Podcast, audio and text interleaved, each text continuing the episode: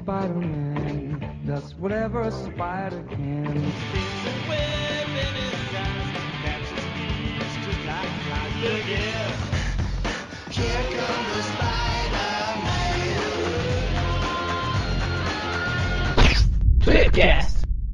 Bem-vindos a mais um Tweepcast. Estamos aqui hoje com a presença do sanguinolento Magaren. Do fugitivo de Ravencroft Mike. Do quadrinístico André Facas. E do Mônio, esse chifrudo fumante. Claro que, como sempre, reunidos, graças aos esforços do carniceiro do Eric, Car- depois a gente conversa sobre esse papo de chifrudo. É claro que meu avatar não nega, né? É, exato. É o Duende Demônio. Não é, pode, pode ser realmente uma confiança um pouco exagerada na companheira também. Mas fica tranquilo, o chifre não é uma coisa que não existe, é só coisa que coloca na sua cabeça. Fato. Piada nova. Eu pensei em usar carniceiro, mano, mas ok. Acontece. Então, hoje a gente está aqui reunido com o André Facas, lá do Quadrincast. Obrigado Olá. pela presença, por ter aceitado o nosso convite. Não, sem, sem problema. Eu- o único, o grande problema de me convidarem para as coisas é que eu geralmente vou. Então, é- é- então se você fazer aquela, quer fazer aquele convite, aquele convite social com educação, não, não cola, entendeu? Bom, e Sabe eu, aquele negócio, você encontra um amigo no shopping, vamos lá em casa, tal, tomar, um- tomar uma cerveja qualquer dia? Vamos, cara, então amanhã eu tô lá já, não tem. Eu, eu sou desses também, acho legal isso. entendeu? Tem que fazer valer esse tipo de coisa, né? Bom, e hoje a gente juntou esse time aqui para falar da mega saga Carnificina Total do Homem-Aranha, que a gente começa a falar depois dos comentários do Miro.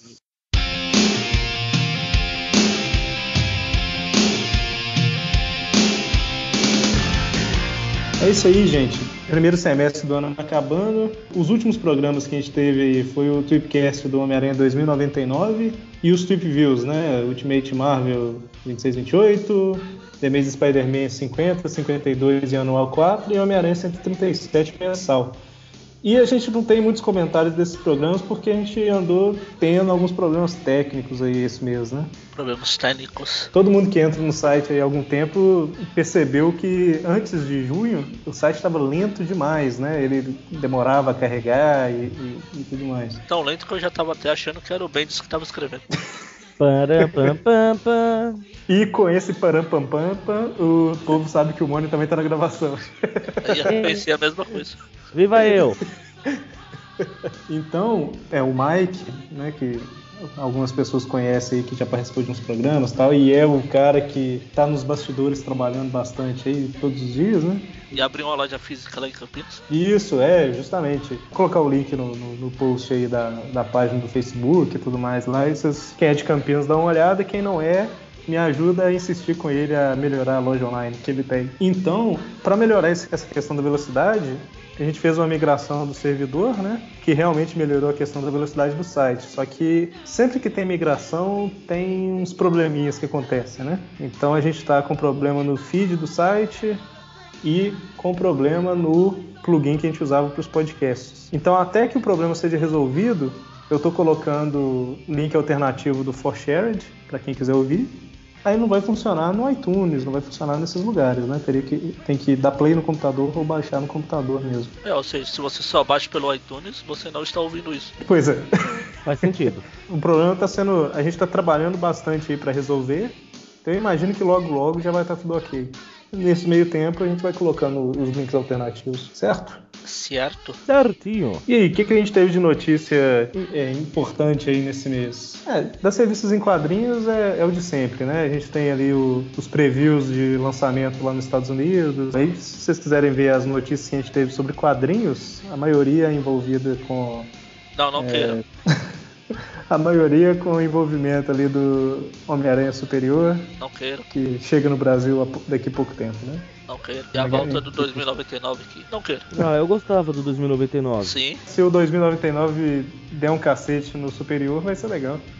Ah, bom, se assim sim. Já sobre o filme, pelo jeito, na próxima San Diego já deve sair alguma imagem, algum vídeo, alguma coisa mais concreta, as notícias começam a pipocar. Acho que o mais chocante mesmo foi a saída, saída barra adiamento da, da Mary Jane desse filme. Shailene Woodley.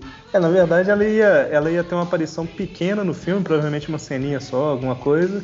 E eles resolveram adiar essa aparição dela pro terceiro filme, né? É, mas pá, pelo jeito ela pulou fora, meu. Porque É, um, pouco é um pouco antes disso, é.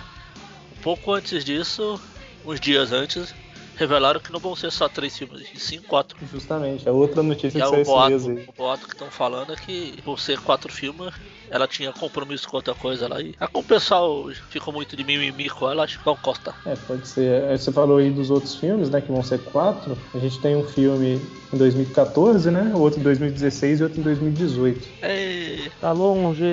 Eu vou tá velho demais. com mais filme pode usar pra desenvolver e apresentar mais vilões. Tanto que um outro dos boatos é que o Come Fiore, que ninguém sabia qual que é. Ninguém sabe ainda qual o papel que ele vai fazer. Estão dizendo que pode ser o Adrian Chumis, mais conhecido como Abutre, Ou Butrinho, né? ou Bubu. É, a gente teve também uns boatos aí que o Duende Verde pode aparecer no final, ou em algum ponto da história, com um uniforme meio diferente, né? Ainda é boato, mas um trem meio, uma descrição meio maluca.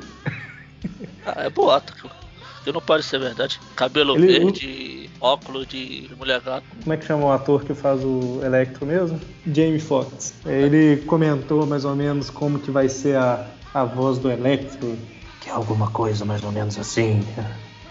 Põe o áudio aí, né? Mais fácil. The voice is like, yes, a world without mercy, a world without power. Acho que foi o Magari até que tinha comentado, né? Que o Electro agora tem que fazer voz de Batman. É.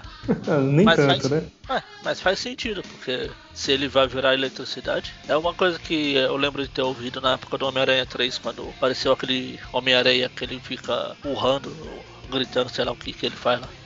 O pessoal fala que, como ele virou areia, as cordas vocais dele também viraram. Pois é, a voz tem que mudar. né? também. Anunciaram também a, a atriz Felicity Jones, né? Que ainda não se sabe o que, que ela vai ser. Tem gente achando que, que vai ser a Beth, tem gente achando que vai ser a Gata Negra. E numa entrevista que ela deu aí, parece que perguntaram se ela estava feliz de viver a Gata Negra, né? Repórter é uma beleza. E ela deu uma gaguejada, alguma coisa assim, então o povo tá achando que pode ser que ela seja a Gata Negra no filme, Então pode ser que ela não seja gata, mas seja gaga. Horrível! Só que tem gente achando que talvez ela apareça só como Felícia Hard no filme, não como Gata Negra. É, tudo boato. É boato pipocando pra todo lado, né? É o que eu costumo falar, tem um monte de personagem. Se o Web continuar não fazendo igual o Sam Raimi apostando no romance, vai dar tempo de apresentar tudo isso e porrada pra todo lado, que é o que eu quero. Quem que a gente tem confirmado de vilão? A gente tem o Electro, É, confirmado tem o Rhino. só o Electro, o Rhino e o Duende no final, que não é lá muito confirmado, mas é o mais provável. Então a gente tem Electro, Rino, o Lagarto já apareceu no primeiro filme. Ainda tá vivo, pode aparecer de novo. Isso. É, o Abutre pode aparecer também, que é boato. A gente já tem quatro. O Duende Verde pode aparecer também, cinco. No quarto filme dá pra aparecer um sexteto sinistro, hein? Ah, tá. Perdeu uma meia horinha numa porradaria desenfreada. Sexteto Sinistro, o Bira, o. Quem que é o Ah. nome dos outros caras? Federico, né? Isso. Depois as minhas piadas que são horríveis. Aprendemos com você, puxa vida. E por último, uma notícia que saiu semana passada foi o anúncio da Sarah Gaddon, que foi logo depois do anúncio da Shailene Woodley ser adiada pro terceiro filme, né? Então tem uma galera considerando que ela pode ser a Mary Jane substituta. Então, o que, que vocês acham? Ah, ela é bonita. Mais bonita que a Shailene. É. Não é difícil. Não tô falando que a Shailene é feia, mas a, a Sarah Gaddon, eu só vi foto dela loira, né? A Emma Stone também é loira, é ruiva. Pois é. Por mim eu podia, como eu tava falando, o pessoal lá no grupo do Facebook. Aliás, quem não participa ainda pode entrar lá no facebook.com barra aracnofan. Isso que é anúncio bem encaixado. É verdade, facebook.com barra groups barra aracnofan. Sim, sim, mas é, tá por aí. Barra Aracnofan é a fanpage. Mas e também curta a fanpage, né? Também. Aproveita e faz, faz tudo lá. Agora eu me perdi. Ah, eu ia falar que É. por mim a Emma Stone podia interpretar a Gwen e a Mary Jane. Enfim, tudo boato ainda, mas como o Magari falou lá no início, a San Diego Comic Con é agora em julho, né? Então com certeza a gente vai ter alguma informação concreta aí. No final de maio a gente anunciou uma mudança aí na data do Tweetcast. Eu, eu tava conversando com o Magari, com algumas outras pessoas, com o Mone e tal, que a gente tava achando os programas meio. A minha opinião era que tava meio bagunçado, sabe? Uma semana era um clássico, outra semana era da revista atual, outra semana era outro clássico. E como a gente está querendo aumentar o nosso conteúdo, né, passar mais informação e tem gente que gosta mais de Tweet View das revistas atuais, não julguem essas pessoas por isso, mas tem gente que gosta. Sim, eu já. E tem. Não, mas é, Ultimate é atual também. Ultimate tá, tá mais o legal. jogo. E tem gente que gosta mais das revistas clássicas, né? Então, para juntar tudo isso, o que, a gente vai fazer a partir de julho? A gente passa a ter dois programas por semana, um na quarta-feira e outro na sexta. Tweep View continua na sexta-feira com as revistas atuais e outros assuntos que a gente cismar de falar no mês. E nas quartas-feiras a gente vai ter os Tweep Views Classic. A gente vai falar das revistas clássicas do Homem-Aranha, né? não só Amazing Spider-Man, mas revistas onde o Homem-Aranha aparece como convidado e outros títulos do Homem-Aranha quando eles aparecerem. E na última semana do mês a gente vai falar do. A gente não tem Trip View nem Classic nem atual, a gente só tem o Tripcast do mês. Então, quem gosta mais do Classic acompanha na quarta, quem gosta dos outros acompanha na sexta, quem é fã do Homem-Aranha de verdade acompanha os dois, né? E na última semana a gente tem o Tripcast. Bom, então esses foram os comentários do mês, não falei porcaria nenhuma e agora vamos pro programa, vai.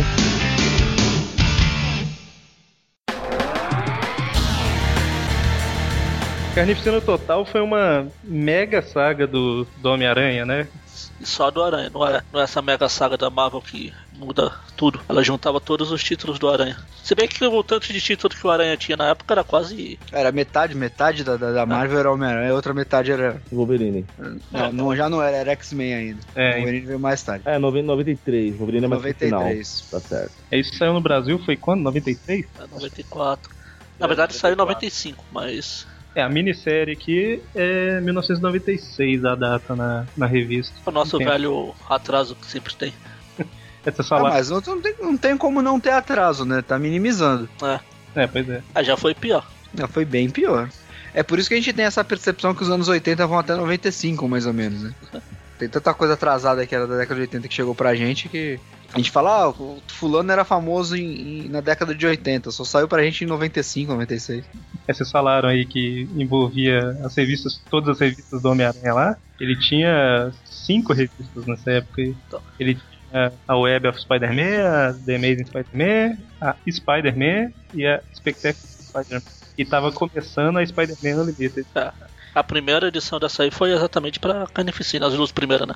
A primeira começou e a Também. segunda terminou. É, se eu não me engano, essa, essa, essa Spider-Man Limited era, era bimestral. É, então. É, Então, Era, era, justamente, era bimestral, né? Então ela, ela justamente começou com, come- con- conseguiu começar e terminar a saga em duas edições, né? Só que tinha mais 12 no meio. É, eu acho que ela era trimestral, porque a primeira é de maio e a outra é de agosto. É, então ela- ela- eu lembro que ela não era mensal, ela era. Ela tinha uma, uma periodicidade um pouco maior porque ela era uma antologia, né? Acabou virando uma antologia, mas. é, até porque eu, eu acho engraçado, pessoal, pô, quatro títulos do Aranha.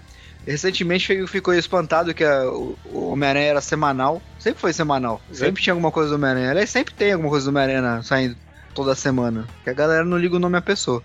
É o, É, justamente. Essa saga lá, ela começou justamente na Spider-Man Unlimited é, número 1 e terminou na 2, né? E aí no meio teve a Web of Spider-Man 101 a 103, Amazing Spider-Man 378 a 380, a Spider-Man 35 a 37 e a Spectacular Spider-Man 201 a 203. Então 14 edições que saíram aqui no Brasil em dois encadernados, em, dois, em duas edições. Né? Vai sair, vai sair na versão capa preta agora, hein? É, tem, tem Vai sair capa preta? É, estou profetizando. só, é, só porque eu já comprei a capa vermelha lá dos Estados Unidos. Ó, o encadernado são dois encadernados. Tô com encadernado na cabeça. São duas revistas de 160 páginas cada uma, né? Ah, mas não Não deixa, deixa, de ser encadernado, né? É um cadeirado cara. formatinho. eu tô ligando encadernado a série completa e não é. É, mas é, é, acaba, acaba sendo, né? Só que no formato. Formato abril. Né? Mas o grande barato do, do- da Carnificina Total, o hype na época foi criado por causa do jogo, né, cara? Que o jogo chegou, Chegou quase que ao antes. mesmo tempo. Aqui no Brasil O ele jogo chegou chegou- antes, porque Ah, chegou antes. É, o, o jogo foi criado nessa na onda da saga, né? Eles Não, é, pra você ter uma ideia como é que funcionava o atraso, né? Porque saiu a revista, aí deu tempo de fazerem um jogo sobre, aí o jogo chegou aqui primeiro, aí depois chegou a revista. Pois é, Tanto que o jogo chegou aqui em 94, né? Entendeu? pois é, a revista dois anos depois. Né? Só não falo que o pessoal tomou spoiler pelo jogo porque quase ninguém terminou, acredito. Era difícil pra diabo que trouxe. Eu só consegui terminar aquele jogo lá depois do emulador. Você Ah, salvou é O isso jogo no cheater é foda, hein? Eu, eu Não, teria não é- vergonha de, de alegar isso, tá? No- ah, Ah, não, era Falou, difícil então. o jogo mesmo. O jogo era Ah. difícil mesmo. Ah, eu sei, eu lembro. porque, porque no emulador tem o esqueminha do save lá, né? Você dá dois passos pra dar um save. Só desse é uma- jeito que eu é cheguei no final. É, mas o lance é que era assim, né? Na época, o pessoal que tá ouvindo a gente que é garoto, né? Que tá ouvindo aí é, épocas de jogo online, jogo em rede. Maluco, Você não, não- acaba- não morre nunca. jogo que tem save, o caraco, cara, na época assim, desligou o videogame e perdia tudo, bicho. Não tinha save. Eu deixava Era. cada noite pra jogar no continuar jogando. É, tinha que deixar ligado, assim, você você tinha que jogar até o limite da sua exaustão, cara. Pausava o jogo e isso se você não tivesse jogando um Mortal Kombat, que eu não lembro qual que era, que não dava pra pausar. Aí ferrava tudo, né? É. E tinha, e tinha o barato, né, que nas férias eu geralmente pegava na casa dos meus primos e a gente fazia jogo de turno, cara. A gente dormia em turnos pra poder continuar jogando, cara. True Grey, True. Oh, caramba, True Gamers. É, o negócio É, era. esse, esse realmente era apelação, esse game. Eu lembro que tinha uma, tinha uma casa de jogos perto da minha casa onde você pagava por hora pra jogar no Super Nintendo, o cara tinha Playstation lá. Eu lembro que eu gastei algumas centenas de reais lá tentando finalizar esse jogo aí. É, hoje em dia tá tudo fácil, né? cara? Hoje em dia todo mundo criado com leite com pera, cara, não tem jeito. E ovo maltino. Esse esquema É. que o Mike e eu fizemos aí de salvar no emulador, gravando a cada passo, o jogo não precisa mais fazer isso, que eles mesmos já fazem isso sozinho. É Você automático. faz sozinho. Vida infinita, é uma beleza. É, é, o, é o recurso do desesperado. Então, Cara, era esse jogo e o jogo da morte do Superman, cara, que era desgraça. Esse aí o Magarin gosta. Eu vou te dizer que eu gosto. Que desgraça. ele morre, né? Não, porque o jogo era legal mesmo. O jogo era bacana. vocês comentaram aí do, dessa época que saiu o jogo, né? Eu ouvi falar da saga foi que na época o Venom era. tava no auge, né? Tava, foi naquela época. É, ele, ele tava em ascensão, né? Ele não tava exatamente no ah, auge. Nem que o auge dele é desgraça, mas. Pra mim é o ponto mais baixo, mas beleza. É, ele tava em ascensão de popularidade, né? Então, e na época era aquela época que ele tava meio que agindo como herói, não era? Não, não herói exatamente, mas. Eu, eu acho que começou a ser. É, é, não lembro se era a época já do, do- da, da mensal dele, Lethal Protector. Eu acho que era. É um, po- é um pouco antes. E é um pouco. Então, assim, eu acho que dá um, dá um start, porque o Venom ele, ele começa a, a, a ser o anti-herói, deixar de ser vilão, por conta do surgimento do Carnificina, né? Justamente. Que é o surgimento do Carnificina que é o, o, o, o- grande motivacional pra ele começar a repensar algumas coisas que ele fa- fez, né? Tanto que se Ele o, sempre teve um- se o Carnificina não tivesse surgido, ele tava naquela ilha preso lá. Até hoje, É. exatamente. E a vida seria muito mais feliz. É verdade. Ilha Riker, né? Se eu não me engano. Não, não, a ilha que ele Não. lutou com a aranha e ele Ah, achou tá, que o aranha tá, tá. morreu e ele ficou por lá. Uma o ilhazinha Aranha, sem nome. Aranha, o Aranha enganou ele dizendo que, que tinha sido morto e, e ele ficou feliz lá porque ele tava de boa, não tinha mais objetivo, já tinha cumprido a missão dele e ficou lá. Verdade, verdade. Tanto que quando o Carnificina surgiu, o aranha e o Tachumana foram lá buscar o Venom. É, então ele, ele foi com o Tocha Humana justamente pra ele ter alguém pra segurar o, o Venom, né? Em vez de ele pegar o Tocha Humana e ir atrás do Carnificina direto, não, é burro pra. E foi nessa daí que, que eles derrotaram o Carnificina. E, e ele foi preso, né? Que é o, o status em que essa história começa. A luta, não foi? Acho Acho que essa primeira luta aconteceu em Homem-Aranha 149. É muito exato pra ser, eu acho. Eu acho que foi na 149, página 5, quadrinho 10.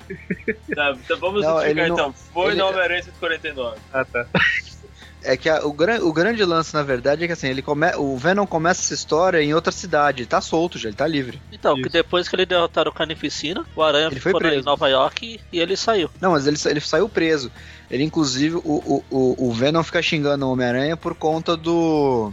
que ele fez na trairagem, né? Que foi o Quarteto Fantástico que derrubou o Venom. Foi. Depois que a treta tinha acabado, e o Venom meio que se sentiu traído. Pô, você prometeu que você ia deixar a gente ir embora. E, pô, e tá certo o Aranha mesmo, tu acha que vai deixar o comedor de cérebro ir embora, velho? A gente não comentou, mas além do jogo também saíram uns brinquedos na época lá, né? Foi o, Sim. não a primeira saga que, que isso aconteceu, mas eles aproveitaram. Na verdade, essa saga é, bem comercial, né, cara? É, porque também o Aranha tava bem no hype também, por causa da série de 94 também, série animada. Aí saiu É, o Aranha tava- brinquedo, desenho, filme, É, Diaba 4. Era da mesma época aí, né? O Aranha e os X-Men estavam no, no, no, no auge dos anos 90 por conta das séries animadas né, da Fox. Então tinha, tinha bastante coisa, do- você achava bastante de tudo dos dois, do- das duas franquias por conta disso. Vocês comentaram do, do surgimento lá do, do Carnificina. É, é, eu acho que todo mundo sabe, né? Que o Carnificina é uma cria do Venom. É, tem que explicar isso direito porque vão achar que, que o Ed Brock te- botou um ovo. Não, não é bem por aí, né? O Carnificina, o simbionte, ele é uma cria do simbionte do Venom. Literalmente porque, cara, é um alienígena, ele é assexuado, ele decide se reproduzir a hora que ele quiser, né? E o Escolheu uma péssima hora. Sendo bem didático, teve uma época que o Venom, tá- o Venom, o Ed Brock foi preso, aí o simbionte dele depois foi salvar. Aí quando ele, ele sai de lá, ele deixa um pedacinho dele pra trás. E o colega de É o- série, de cela dele É a era placenta. o... Isso. Era vizinho de céu, na verdade, né? O Cletus Cassidy ficava numa cela do lado dele. Tanto que ele falou, na, na- quando o Ed Brock fugiu, ele falou assim: ah, me leva junto, não sei o que, eu que lá, tal, tal, tal. Mas ele cagou pra isso, não levou ele junto, mas ficou um, resquício ali do, do simbionte, né? Ah, mas eles estavam na mesma cela. Tanto que o, o simbionte Ele é- chegou na hora que o Cassidy ia matar o Brock. Ele já tava de saco cheio do Brock. Isso deles serem de cela diferente foi no desenho. É verdade, verdade. Bem lembrado. Um desenho é- que são vizinhos de cela. Aí, Que o desenho é que- bem mais coxinha, né? né? E tanto que no antes do Carnificina surgir, aparecer mesmo, durante várias edições ficou aparecendo aquele só aquela sombra, só pessoal sendo morto sem ninguém saber quem. Até que ele apareceu mesmo nessa 149 aí. É isso aí. E realmente eu achava, o Homem-Aranha tava achando que era o Venom, né? Que tava matando todo mundo e tal, até no final descobri que era um simbionte novo. É, e aí começa a, a produção em série de simbionte, né? Coisa horrível. É, que até o Carnificina tava sob controle, né? Depois quando veio o... o- Começou o- os, os Sentai de, lá da Fundação É, Vida tinha- lá. É, tinha, um de, tinha um de cada cor, um com um, um diferente set de poder, até chegar no bendito do Toxin, né? Tanto que, tanto que teve um jogo também com, esse, com esses, essas outras versões do Venom aí, desse instituto aí. É, era o... É a se não- continuação.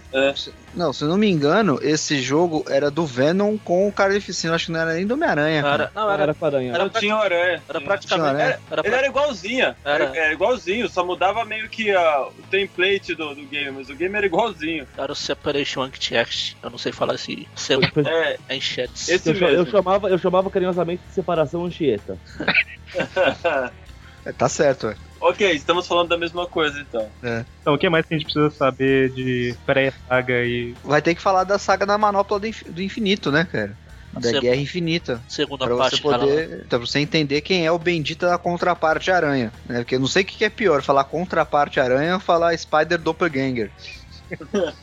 que é Ah, do, bendito, Doppelganger era pior. né? Pior coisa. Que é aquela versão do inferno do Homem-Aranha, né? Com seis braços, garra por todos os lados, máscara com dente, Teia Tem a farpada. é, teia de aranha farpada, essas coisas, né? Era. Que n- nada mais era que um, um, um clone criado pelo. Eu nem lembro mais quem é que tava com a, com a manopla nessa. Era a versão, Mago. a versão maligna do Thanos. É, não, a versão O maligna Thanos do Adam Warlock. Isso. Warlock. Warlock, isso, isso. Adam Warlock. Isso, isso. O Thanos, ele, ele- o Thanos, ele tem a, a desculpa mais idiota pra perder as sagas que ele participa. Ele perde o que ele quer. E, e o, Thanos, o Thanos não precisa ter uma contraparte maligna. Pois é. É, ele, ele já é uma contraparte, né? Então deixa pra lá. Então, que esse Magus aí, quando tava com a manopla, ele fez um, essas versões bizarras de todos os heróis que estavam na, na saga. É, e acharam legal manter esse do Homem-Aranha. Ele ficou. É o único que ficou, né? É. É, teve o do Wolverine também, que acabou numa luta entre eles. Mas quem durou mais foi o contraparte aí do Aranha mesmo. A gente tem também o Duende Demoníaco, que aparece nessa saga, né? Ele, ele vem daquele inferno. Isso. Isso. A origem. É, É, e é aí ele já tava separado do Macabro, porque teve uma época, né, que, que o Grande Macabro tava bem demoníaco. É, então. assim. Foi nessa fase Não, inferno ele- que ele ganhou, que o Duende Macabro Ele é esse cara, ele é esse cara aí. É, Essa saga Inferno é, é como se o inferno viesse pra terra lá, né? É uma coisa meio, meio doida. Foi a fase dos É, do- X-Men. é o- E o, é uma, é uma mega saga dos X-Men. isso, e o Duende Macabro, ele meio que faz um pacto com o demônio doido lá, né? O Pactos com o capeta. Olha, Olha aí, já, já. Cara, Paco com Capeta nunca vem coisa boa, né, cara? Eu preferia ter um aranha demoníaco do que Na época, nessa época do pacto, quem que era o Macabro? Era aquele Jason McKenday ou não? isso. Era ele mesmo. Era o Jason, né? Era, era o Halloween. O cara evoluiu de cabeça de abóbora pra isso aí. Dele demoníaco. Triste, né? Ele acontece, nos anos 90 você tinha que ser sempre assustador do inferno. tava na. Capeta. Tava na moda. É. Se fosse menos que isso, você não era legal. É, nessa época já. A Image já tinha sido criada, não, né? Já. Já. Já imagina de 92, 93, mais ou menos. Mais ou menos nessa época, então mesmo. É, Tava no hype. tava totalmente no hype. Então, poucas edições antes dessa saga começar, os pais do Peter Parker também tinham retornado, né? Entre aspas, os sai, Uma outra saga maravilhosa.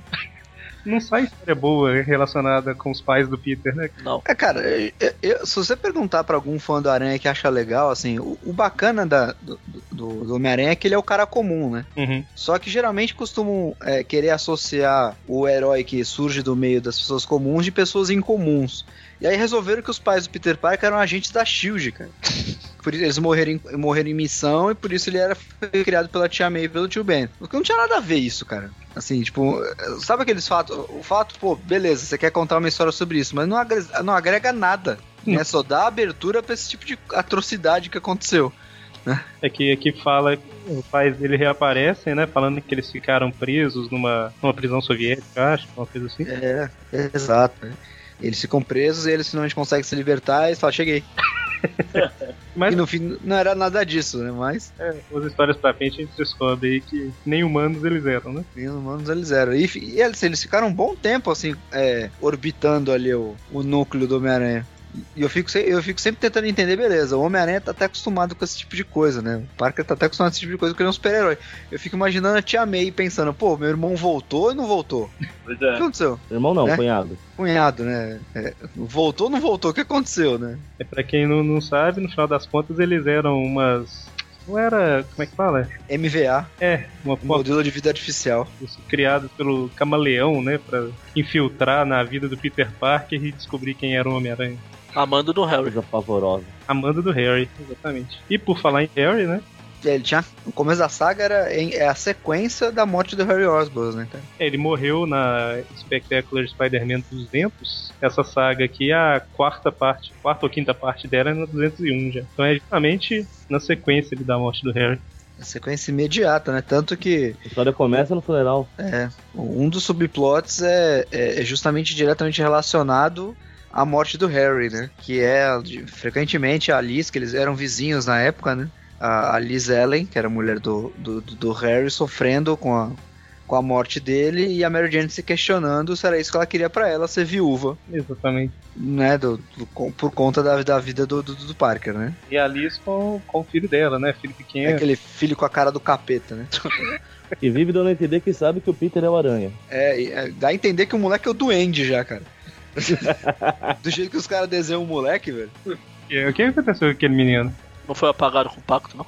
Não, ele, ele, ele continua existindo, só que, né, fizeram a saída pela direita, né? Eu acho que Ele, conti- ele continua quebrando os bonecos do, do Homem-Aranha, porque toda vez que aparecia ele, ele tava pegando o boneco do Homem-Aranha e quebrando. Ele, ele chegou a aparecer depois do. do- depois do. Né, do, da sessão de divórcio ministrada por Mephisto e associados, né?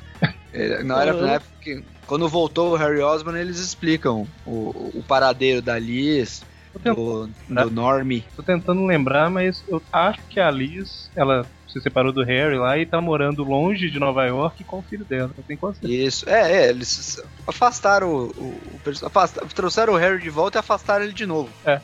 então, tipo, então, deixa lá, deixa lá que não, não precisa mexer, né? Só que o, o Norm, ele foi, logo depois quando o, o, o Normão volta, ele é assim, assunto de algum, algumas histórias, né? Tem que Lembrar que essa saga é, é pré-sagra do clone. Sim. As coisas ainda vão ficar piores. Né? É, aqui no Brasil ela saiu acho que dois anos antes da saga do clone, um ano. É. Falo no Brasil porque a diferença é tão grande daqui pra lá, né? Então. Não, sei. Não sei. É, mas hoje, hoje é mais fácil você. É, para você ter acesso a essas histórias, é mais fácil você, às vezes, é, recorrer à Amazon, né? ao Comixology, do que você correr atrás das edições nacionais. Né? Então você fala da história em si, né? Hoje a gente tem essa facilidade. Que na época a gente dependia do. Pra, pra se adiantar de informação, se dependia do um real para um dólar, né? Agora, agora você tem internet, né? Não é mais um real, um dólar, infelizmente, mas. E sem contar que no Brasil normalmente saía, saía picotado várias coisas. É, tinha, também tinha abrir o Director's Cut, né? tinha o Versão do editor. versão do editor. Que assim, não, não, não dá pra falar que, tipo, não dá pra é, demonizar esses caras porque eles trabalhavam em condições muito mais complicadas do que a gente pode imaginar, né? Eu- eu- antes de começar a gravar podcast de quadrinho, começar a, a ter contato com o pessoal profissional, eu tinha uma visão que os caras eram desleixados pra caraca com os materiais, né? Que, sabe, os caras fazem de qualquer jeito mesmo e dane-se. Não é por aí, cara. Tem, tanta, tem tantas, é, tantas variáveis envolvidas no assunto que assim, muitas vezes o editor é o cara menos culpado. Ele tem que dar um jeito, entendeu? De fazer o negócio virar e ser comercial, comercialmente é, é interessante para a editora. Então, às vezes a gente tem que assim, às vezes a gente demoniza os caras, mas na verdade os caras estão faz, fazendo o máximo que eles podem. Tá saindo, pelo menos. Né? Que o editor, apesar dele ter o poder ali da, da edição, né? Vamos colocar assim, ele não é o dono da empresa, né? Não é ele que resolve tudo. Exato. O dono da empresa geralmente não sabe nem o que é quadrinhos. Né? Entendeu? Você tem que fazer todo um trabalho é, de convencimento por que, que as pessoas comprariam aquilo antes de você lançar, né? É mesmo que, porque eu já ouvi o. Tipo, não, não lembro onde exatamente, mas os editores da Panini já ouvi eles falando de solicitações eles, que eles mandam para os chefões assim da Panini de coisas muito bacanas que deveriam sair e ainda assim não sai, entendeu? Coisas que eles têm certeza que tem, teria uma saída bacana e os caras falam, não, isso aí não vai ser publicado. É, é no evento que a gente participou é, do debate lá do, dos Vingadores vs X-Men, a gente teve contato, bateu, eu bati um papo bem longo com o Saladino.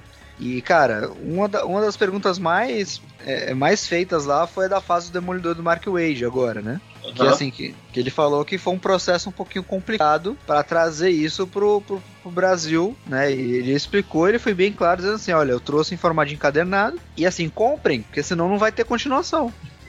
Uhum. E pensando, e pensando, né, de maneira bem objetiva como empresa, né, do lado da Panini, é isso que a gente tem que fazer mesmo, cara. Se você tá brigando, querendo que algo saia no Brasil, vá lá e compra, cara. Fica... Se você não comprar, você não ajuda a coisa acontecer. É porque eu falo direto do, do pessoal que só fica na, na base do scan para acompanhar a revista, né? Eu não Exato. que eu sou totalmente contra o cara ler scan, mas eu sou contra o cara ler o scan e não comprar a revista. Ah, isso. Não, isso com certeza, cara. O, o, scan, ele é uma consequência do avanço da tecnologia, cara. E a tecnologia, ela é, é impossível você travá-la. Hum. Impossível você segurar. Entendeu? É que nem você querer parar uma tsunami no peito, que nem se faz com marola. Não dá. Então, assim, as empresas vão ter que trabalhar com isso, né? Porque um passo dado não volta mais. E os fãs, cara, vão ter que começar a botar um pouquinho a mão na consciência, né? Aproveitando que a média, a média de idade aumenta cada vez mais dos leitores de quadrinhos, começar a comprar. Porque senão, uma hora, assim, você quer ficar levando vantagem, levando vantagem, uma hora a empresa vai falir e você não vai ter mais seu hobby. E ainda vai ficar reclamando que é, eles não, não lançam tantos quadrinhos como antigamente mais. Acho que ninguém mais compra, cara. Tá todo mundo mamando na, na veia. Quarta-feira entrando na internet pra baixar torrent, velho. É foda.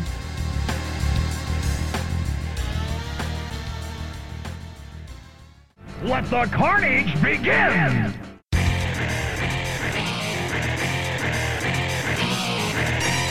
Como a gente comentou, a, a, saga ela saiu em várias revistas, né? Então, logicamente, tem vários artistas. Tem uma listinha aqui dos caras realmente muita gente. Tem uma galera clássica dos anos 90, né? Pois é, eu vou citar os nomes aqui e depois se alguém quiser comentar alguma coisa de algum deles, que os roteiros eram do J.M. Demetres, do Terry Kavanagh, David Michelini e DeFalco. É realmente, né, era a galera clássica. Era uma galera. É, cara, é, a gente chama, chama esses caras do, do, do, dos caras que fazem arroz com feijão dos quadrinhos, né? Você pode ver o Tom DeFalco, David Michelini é sempre associado mais com o Homem de Ferro, né? Mas ele escreveu uma porrada de título. Tom DeFalco, ele depois ele veio a escrever a, a Garota Aranha, né? Michelini chegou a escrever o Demolidor também, não? Também. Não, ele escreveu coisa pra caraco, cara. Hoje Caramba, não, vou né? nem, não vou nem me arriscar aqui a falar o que, que ele escreveu, o que ele não escreveu, porque é. eu vou esquecer alguma coisa. Do Demetrius foi a, a última caçada de Craven, né? Sim, mas ele também escreveu, escreveu outra coisa que é, é, uma. Além de ser essa história ser marco do Homem-Aranha, ele também é mais famoso pela Liga Internacional, né? Sim, sim. Ótima fase da Liga. Entendeu? Assim, é, é, que são, foram, foram marcos né, da época, né? Do, dos anos 80, realmente. Né, que ele tem outra pegada longe do Kate Giffen, né? Ele é bem mais sombrio, assim, é, como no, escritor. No cast que a gente fez da Carnificina Total, acho que a gente citou, alguém Ca... citou a Liga. Na caça... A gente, tá. a gente tá fazendo agora a Carnificina Total. É, tipo, é eu fui, tá então, fui eu que citei. Eric? Fui eu que citei, inclusive, a Liga Internacional. Foi agora, faz dois minutos. é, é viajante do tempo aqui na linha, né? É. No que a gente fez da última caçada de Craven, alguém citou a Liga aí também. Então, os desenhos. Desenho do Tom Lyle, Sal Buscema, que o Mônio adora. Cara, Sal Buscema, p... Saviuk, Mark Bagley, Ron Lin e arte final do Scott Hanna, Sal Buscema, Dan Hudson, Randy Eberlin, Al Milgrom, Jim Sander III e Sam De La Rosa. Pouca gente. O Ron Lin, o Ron Lin e, o, e, o, e o Bagley são os caras que são é, os equivalentes aos, aos, aos, os escritores arroz com feijão, né, cara? São os caras que bobeou, vira e mexe, você continua vendo esses caras trabalhando ainda. Tem, realmente. Principalmente o Bagley, né? O Bagley, Sim, ele chegou uma época de ser superstar por conta do, do Ultimate, né? Eu ia falar agora, ele justamente. justamente. Aí depois do Ultimate ele foi desenhar a Liga, se eu não me engano. Foi desenhar, a liga, é, foi desenhar a liga do James Robson, que era uma merda, porque não tinha nenhum personagem que o cara podia usar, e ele voltou pra Marvel. Melhor coisa É. que ele fez. O Beck, ele ainda tá desenhando Ultimate ou não? Na época da morte ainda era Não, isso. Da morte, ele, ele- ele desenhou até a morte, verdade. e aí ele agora, se não me engano, tá desenhando o Quarteto Fantástico, do Matt Fraction. Depois que o Peter Ultimate morreu, ele saiu, né? É, ele saiu. Aí o, o, o Bendis, muito espertamente, por sinal, na hora que ele decidiu criar um novo Homem-Aranha, ele decidiu criar uma nova identidade visual tal, e aí tirou o Bagley. Exatamente. Apesar que eu gosto muito do desenho do Bagley, mas, mas assim, eu acho que o, o Miles merecia mesmo um, um novo, um, um ar próprio, né? Pra poder se desenvolver e ter chance em alguma coisa. No texto de introdução aqui do, do encadernado que eu falei que eu tenho, o Matthews até fala que quando o editor lá, o Fingerotti, chegou pra ele pra propor essa história, ele fala que não gostava. Primeiro ele não gostou da ideia porque ele não gostava muito de vilões assim, muito preto no branco, apesar do Carnificina ser vermelho. Pa. Aí, Pode ter aquela visão em preto e branco de cachorro, né, cara? é, pois é. Aí ele falou que depois foi convencido, depois de passar dois dias trancado junto com esse pessoal todo que vocês citaram aí num quarto de hotel, discutindo. Ele teve a ideia que podia funcionar a história. O que, que vocês acham, assim, é, o Venom ele já era na época um, um personagem meio que de samba de uma nota, nota só, né? Ele era o personagem que ele vira e mexe, aparecia pra sabendo que é o, o Parker era o Aranha, pra atazanar a vida dele e mata ele sem falhava, né? Você vê que a maioria das histórias é a mesma estrutura. O Carnificina é meio que tipo, ah, ele é um, vamos dar um simbionte pra um cara que é completamente louco, não tem moral nenhuma. Basicamente é isso, você não tem nenhum desenvolvimento do, do, Carcina é um bicho que sai matando, né? Só. é, ele é uma fera, cara. Assim, é um monstro. Seria um monstro de RPG. Entendeu? Tipo, ele tenta ser engraçado, mas não vai, assim. Ele parece aqueles vilão de, de, de filme dos anos, no- dos anos 80, assim, tipo, o, o filme do, do Stallone Cobra, aqueles assassinos lá que matam. Vocês matam por quê? Porque é legal. Então o Carnificina é um cocô. Você é um cocô. E eu vou matar você. Ele é uma doença. E eu Aí, sou a cura. eu sou a cura. Não, não que o personagem seja, seja ruim e tal. O desenvolvimento é legal, só que ele, ele fica um, muito um samba de uma nota só, né? Ele não é. Você, sabe como vai ser quando ele aparece na história, o que, que vai acontecer, mais ou menos, né? Dá pra você fazer uma história elaborada com ele, né? Trabalhando, personagem, nem nada. É Dá pra remodelar essa frase. Não, não que o personagem seja ruim, mas é. É, o, grande lance é que, na verdade, nos anos 90 eram assim, eles foram feitos baseado num único conceito, né? Como um todo, as histórias, né? No conceito do massavelismo. É o, é o massavelismo em excesso, né? Maligno, corrompido. Que é o negócio que assim, é, le- vamos fazer porque, é porque parece ser legal, é chocante e acabou. Não tem mais nada além disso, né? É, se você for olhar essa história como um todo, ela se encaixa perfeitamente nisso, né? Porque é uma história de porradaria, né? do início ao fim, né? É, é porradaria, cara. É, é- é um monte de, de vilão matando galera e um monte de herói desesperado correndo atrás. Tanto que toda hora se forma uma equipe diferente de vilão e de herói aqui na, na, na revista, né? Uma coisa que eu, que eu achei bacana, que eu sempre falo pra todo mundo que eu recomendo Carnificina Total, é por causa da quantidade de personagens. A primeira história do Homem-Aranha que eu li foi Carnificina Total número 2. Peguei o gibi emprestado, assim, tava passando o desenho na época, aí eu falei assim, ah, quero ler uma coisa de Homem-Aranha. Aí um amigo meu me emprestou o número 2 só e eu li. Eu fiquei um tanto quanto perdido, porque era personagem pra caramba, mas é um bom ponto de partida pra você conhecer muito do universo, tanto do Homem-Aranha quanto da Marvel, porque é uma porrada de gente que aparece mesmo. Pô, cara, você é novo, hein, cara? Você começou com Carnificina Total 2? Comecei, comecei a ler em 97, cara. Eu sou mais novo. Cara, você, vocês começaram, começaram num, é, tarde até, né? Vocês são novos, Sim. vocês são novos. Brincadeira, cara, porque a minha primeira, primeira história do Homem-Aranha foi Homem-Aranha e Super-Homem, cara. A primeira. Mas qual versão? A versão abriu o formatinho Ah, tá. lá atrás, entendeu? Era começo da teia da aranha. Ah, Então, digamos assim, que eu sou cria do desenho animado, entendeu? Poderia dizer. Eu fui na, na, na vibe do desenho animado, que eu comecei Ah, não, a mas- Homem-Aranha. Uma, uma, uma boa parte da galera que lê hoje é, é- é filho do desenho animado da Fox. Aí começou a passar os X-Men, que é- e aí depois começou a passar o Homem-Aranha, né? Com, com o riffzinho do Edge, né? Uhum. Eu, eu também sou cria do desenho animado. Homem-Aranha e seus incríveis amigos. É, tem esse também. E tem ainda dos anos 60, né? Que agora É. virou meme, né? Alguém aí é cria dos anos 70? Magaren. Eu não. Eu sou cria dos jogos. Eu Do- conheci do o Atari, personagem. por- Não, infelizmente não. Ah, mas você começou a ler foi quando, Magari? Então a primeira história eu comecei a ler. É que antes eu só lia ah, quadrinho de Disney, Numa da Mônica. Quando eu passei pra Marvel mesmo foi em 93. Ah, tá. Eu peguei revista antiga e comecei a ler. Mas na Carnificina Total que eu já, eu já lia, já era leitor. É, Vocês comentaram que aparece muito. O Mike comentou que aparecem muitos personagens, né? De cara aí o, o Venom. Venom não. O Carnificina já se une a Shirek, não ao Shirek, né? A Shirek e a de teia. Outra parte aranha. E logo já aparece o Manta e a Daga, né? Tudo no, É, no início. É, pra quem jogou o jogo, essa é a primeira fase, né, cara? É. né? É a primeira fase do jogo. E aparece gente pra caralho, né, cara? No no decorrer da. Tem uns caras que não tem nada a ver, inclusive, com o universo do Homem-Aranha. O Manta e a Daga aparecer era até natural, né? Porque naquela época, Homem- ó, veja só como faz tempo, o Homem-Aranha nem Vingador era. Pois é. Não. Entendeu? Ele não, não, queria se envolver com o time, não queria nada. E ele era visto como um solitário, então só andava com ele os restolhão mesmo, né? É, o, o Manta Adaga, o, o Morbius andava com ele, a Gata Negra tava sempre por perto, aí tinha os, os benditos, né? O, Nightwatch, que é o spawn da, Spawn da Marvel. Justo, é, Spawn dá pra da lembrar Marvel. o nome dele. o spawn da Gatuno, Marvel. né? Gatuno? Tem o Gatuno, que andava com ele na época, o, o Rocket Racer, Meu Deus. que eu, que eu não lembro como é que. é, a ruindade dele é tanta que eu não lembro o nome dele em português, cara. Como É ficou. Rocket Racer mesmo. É o O Rocket Rocket Racer mesmo? Nightwatch e Rocket Racer não teve tradução, não. É tão ruim Não. que nem deram um nome pra ele. né?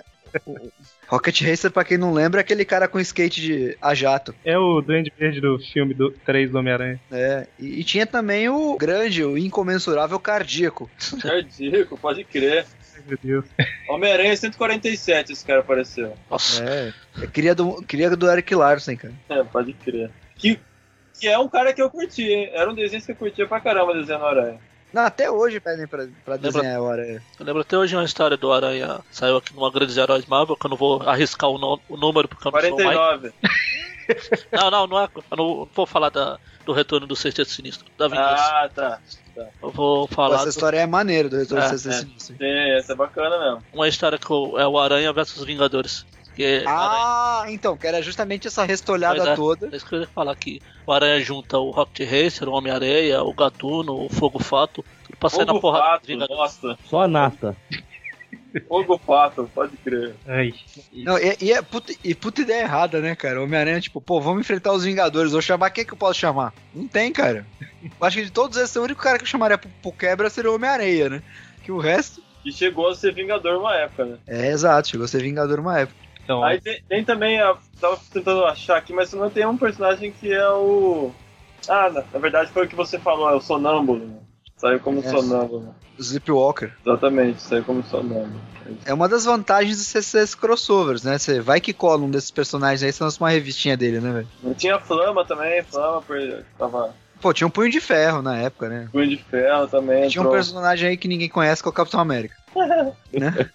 aparece também o, o Duende Demoníaco que a gente já falou, o Carniça, até o Magma aparece num- numa parte da história. Deathlock É. aparece. É que vale lembrar que o Magma é irmão da, da Liz Ellen, né? Ele aparece no- já no funeral do Harry. Ele aparece depois pra proteger a irmã dele ali, né? É, Juntando a família toda contra a maluquice que Nova York virou. E aparece a, a Flama usando o mesmo, mesmo desculpa do desenho que, cria, que ela foi criada. O Tocha Humano não tava por perto, vai a Flama mesmo. Pior que é isso mesmo. né? Aí não é, cara? Não, vamos, com- vamos, vamos combinar um negócio aqui. Carnificina no- Total é, é- é assim, é legal porque é restolhada contra uns vilões que são peso pesado, né? Que uns vilões restolho também, mas tem um nível de poder alto. Se, por exemplo, se fosse hoje em dia, fosse escrita, o Homem-Aranha ia ligar pros Vingadores, cara, e só o Thor ia acabar com esses caras já. Pode crer. Mas eles falam que o- os Vingadores, X-Men estão fora da, da cidade. Estão sempre fora da cidade, cara, tu acha? tu acha? O Quarteto Fantástico sempre tá em outra dimensão e os Vingadores sempre estão fora da O cidade. Capitão, o Capitão América tava no banco de reservas, por isso que ele ficou aqui na história. E volta, né? Eles, quando o Capitão América aparece, ele fala que ele voltou, que ele chegou na cidade. né? Nessa época ainda tinha um, um restolho de cronologia. Não era igual hoje que os personagens estão em 75 edições diferentes. Ah, É, é cronologia naquelas, né, cara? É, é justamente você não ter. Não sofrer com a cronologia, né? Porque se você coloca o Quarteto Fantástico lá, também já era. Quer dizer, o Quarteto Fantástico sempre tá em outra dimensão. Então. São um bando de maconheiros, sempre estão sempre viajando. Na, na verdade, eles estão em outra dimensão quando eles estão aqui. É, exatamente. Geralmente eles estão no, no- no mundo natal deles. né? Então, passando rapidamente aqui pela saga, né? Logo de início gente falou lá que o Manta e a Adaga aparecem pra ajudar o Homem-Aranha contra a galera, né? Aí de cara a Adaga ela morre, né? Que a Shirek ataca ela lá. Em teoria ela morre, né? É, dá sem entender, ela desaparece, né? Me- É como se ela explodisse, né? E- Ela, ela literalmente some num belo, um belo quadro de Salbucema. né? E nessa época é o que vocês falaram que a Mary Jane tava lá com, é, com medo, né? Falando pro Peter, dá um tempo de ser um Homem-Aranha e tudo mais. E a gente, quando tá nessa daí, que explode essa maluquice em Nova York. É, o que é bem factível, né, cara? O seu melhor amigo, que você considera um irmão, tentou te matar. Você Morreu tá- no processo. E morreu no processo. Você tá psicologicamente abalado, né, cara? Pois- Então é bom dar um tempo de coisa estressante, né? E justamente aí o Carnificina foge, né? Exatamente. Só acho que ser super-herói é uma bosta. Let the carnage begin!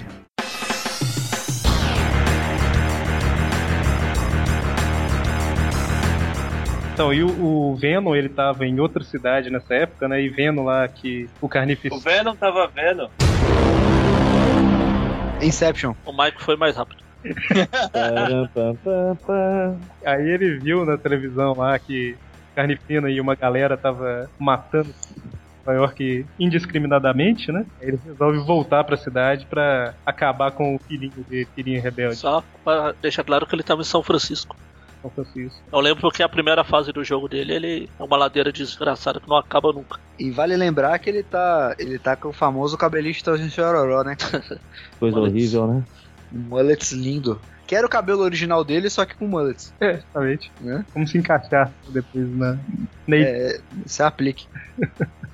E eu sei que o Venom, assim que ele, que ele chega pra lutar com os caras lá, ele, ele chega tipo assim: Carnificina, eu vou acabar com você. No próximo quadrinho ele tá todo arrebentado na porta da casa do Peter, né? Sim. Mas enfim, né? No final das contas, o Homem-Aranha e o Venom se unem contra, meio que contra a vontade do Peter, mas pra acabar com. É, o, o, o Venom ele dá a sugestão de nós vamos atrás deles, né? Aí o Peter fica assim, como assim nós? Você e o simbionte ou eu, você e o simbionte? E aí ele fica meio assim e ele vai procurar a gata negra pra meio que se aconselhar. Que primeiro que é uma coisa bem idiota, né, cara? Conhece vários heróis, ele vai procurar justo a gata negra pra se aconselhar, que é uma ladra. Pois é. E aí a Mary Jane, nesse processo aí, ela dá um jeito de, de sair fora, porque afinal de contas é o Venom no sofá da casa dela, né? É, vale lembrar que a primeira aparição dela do.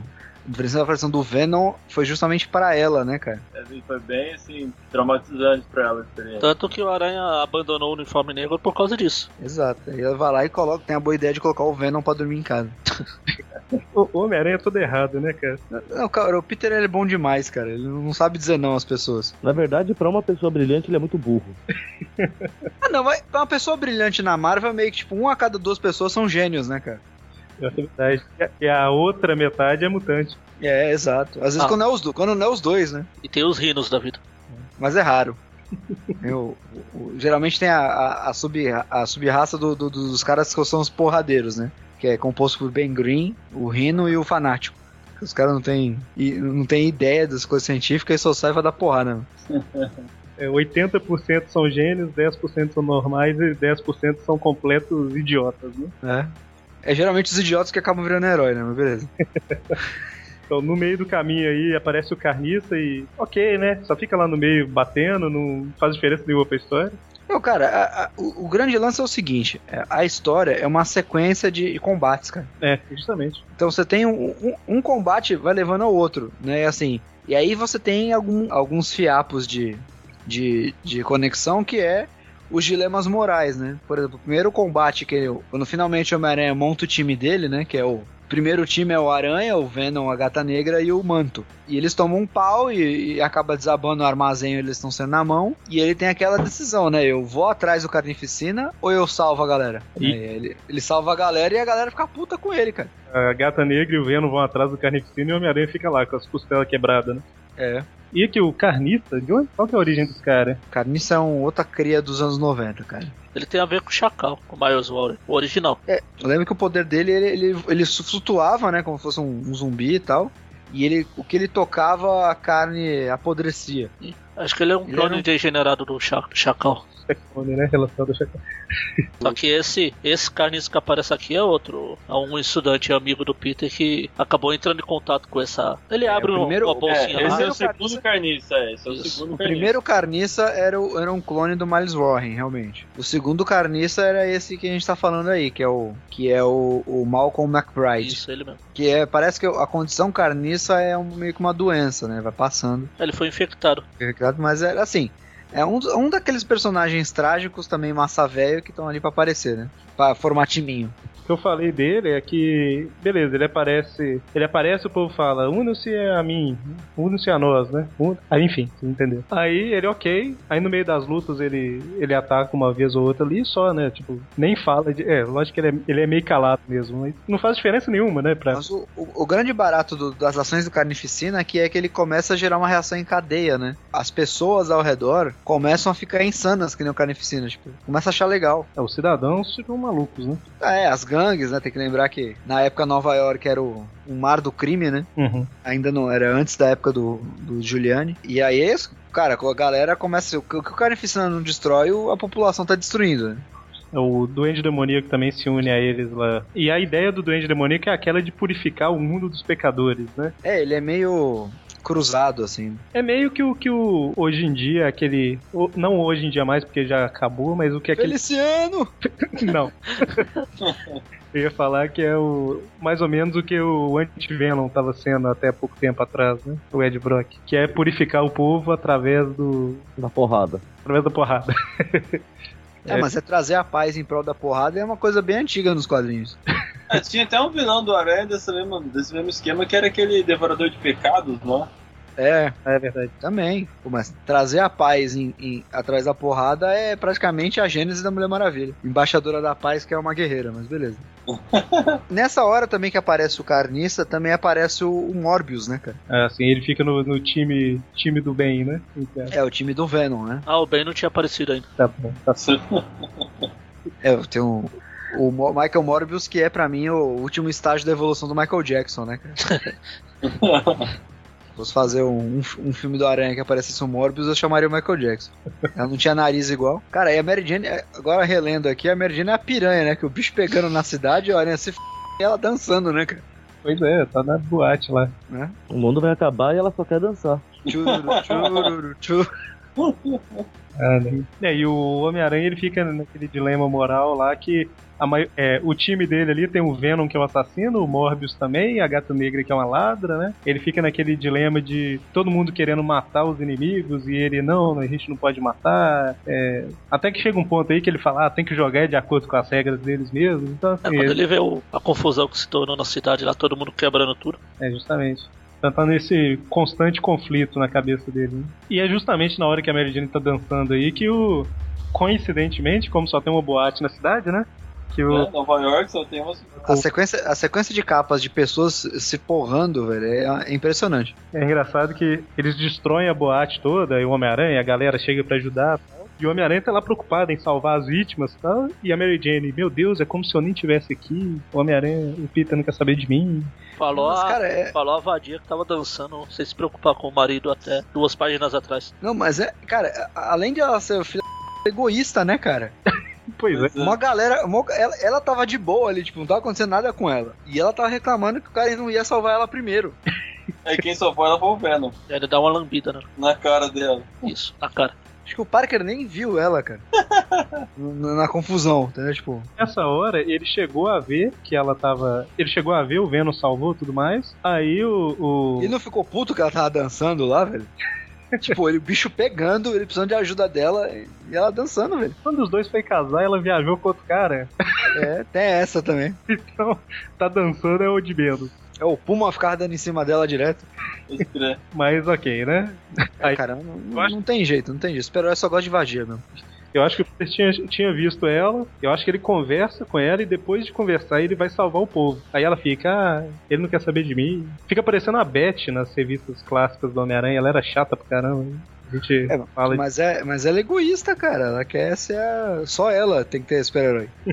É pouco depois disso aí que o Deathlock aparece também na história, né? Ele vê lá no, nos sistemas online, blá blá blá, que o nível de violência tá muito alto e resolve entrar em ação, né? Pô, o prédio pegando fogo, ele precisa entrar no- na internet pra saber se tá a violência tá alta. É, E quando ele entra em ação, ele, ele perde feio, né, cara? É, mas ó, todos eles primeiro tentam resolver a situação sozinhos, aí vê que o bicho tá pegando, sai na mão com alguém. Resolve se aliar. É quem aparece pra, pra tirar o Deathlock da roubada é o Punho de Ferro. É aí que o Punho de Ferro aparece. Isso já na edição 2 já. né? É, é. E aí, finalmente, eles resolvem ter alguma. bolar alguma estratégia, ao invés de só ficar saindo da porrada do povo, né? Que é. É um Sônico lá do Reed Richards. O Morbius vai pesquisar sobre a Shiriek. O Manto vai buscar a Flama, porque o Toshimana tá fora, né? E. Ah, é. Deathlock chega e perde, né? Nessa hora. Mas aí, finalmente, a gente, um pouco mais pra frente, aí o Homem-Aranha acaba saindo daquele time maluco que ele tava e, vai, e monta um time do bem, né? É lógico, né, cara? Resolve usar a network, né, cara? Pois é. Falando com a galera errada. É um time que todo mundo escolhe o Venom como líder, não tinha que dar muito certo mesmo. É nessa boate aí que o Carnificina captura o Venom? Não, mais pra frente. Não, Mais pra não. frente. Bom, e aí a gente tem um interlúdio aí mostrando a infância do Carnificina, né? Relembrando ali. Eu não sei se é relembrando ou se é a primeira vez que mostra, na verdade. É, desde a primeira, desde a primeira aparição do Carnificina é dito que ele é, sempre vai naquele onde era o orfanato, onde ele cresceu, né? Então você tem tem algumas pistas do que que por que que ele é assim. Então, todo órfão corre o risco de ser um psicopata em potencial, anote aí. Você que tá pensando em adotar uma criança, quem tá pensando assim, mas o Batman não é um psicopata. É sim. É, É. sim. é sim. é sim, pô. Mas o Batman adota os moleques pra outros. Não, pode deixar pra lá. É pra formar mais psicopata, velho. Justamente. Se reproduzir. O Homem-Aranha também, cara. O Homem-Aranha também não é normal, cara. O cara fica andando de colante, balançando em teia. Também, nenhum super é normal, cara. Verdão. O único que pode se dizer normal é o Demolidor, que tem a desculpa de ser cego e não tá vendo. Não tá vendo a merda que tá fazendo. né? Por isso aquele uniforme ridículo, primeiro que ele usa lá. O amarelo, né? É, porque o vermelho é muito elegante. Por favor, eu quero um uniforme vermelho. É, isso daqui é vermelho e tal. Ninguém falou com ele que era amarelo, né? Ele perguntou pro. Ele pediu pro Ciclope, ô, esse aqui é vermelho? É sim. Ciclope, você que é um cara de visão, por favor, me diga aí. Opa, tá supimpa, hein? Tá, tá, tá do balacobaco. então, a infância dele, a gente vê lá que quando ele era criança ele fez alguma cagada lá. A mãe dele veio pra cima dele com raiva, meio que querendo matar. E o pai vem e mata a mãe. E mais pra frente ele mata o pai. É uma maluquice só, né? Aí lá no orfanato que ele, que ele vai, ele acaba matando a galera lá também. Isso tudo antes de virar carnificina, né? A gente tá falando do Cletus, cara. Então, desde criança ele foi criado nesse mundo de dor, né? Mundo de Que carnificina. frase bonita. Ah, mas o, o, o Carnificina, na verdade, ele é o Cletus Cassidy, ele não é o simbionte, né?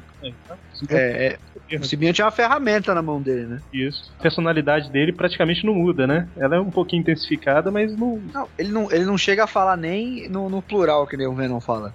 É, justamente. Entendeu? O simbionte, ele quase não tem consciência. Né? Contrário do, do Venom, que é mais. Apesar de ser um monstro, também é mais temperado, né? Você sabe que tem uma influência maior ali do, do, do, do simbionte, mas. O Carnificina ele é totalmente louco por causa do Cassidy mesmo, não é por causa do, simbionte. E tem aquilo também do simbionte ser novo, né? Tipo, É, é como se fosse um bebê, entre aspas. o bebê assassino.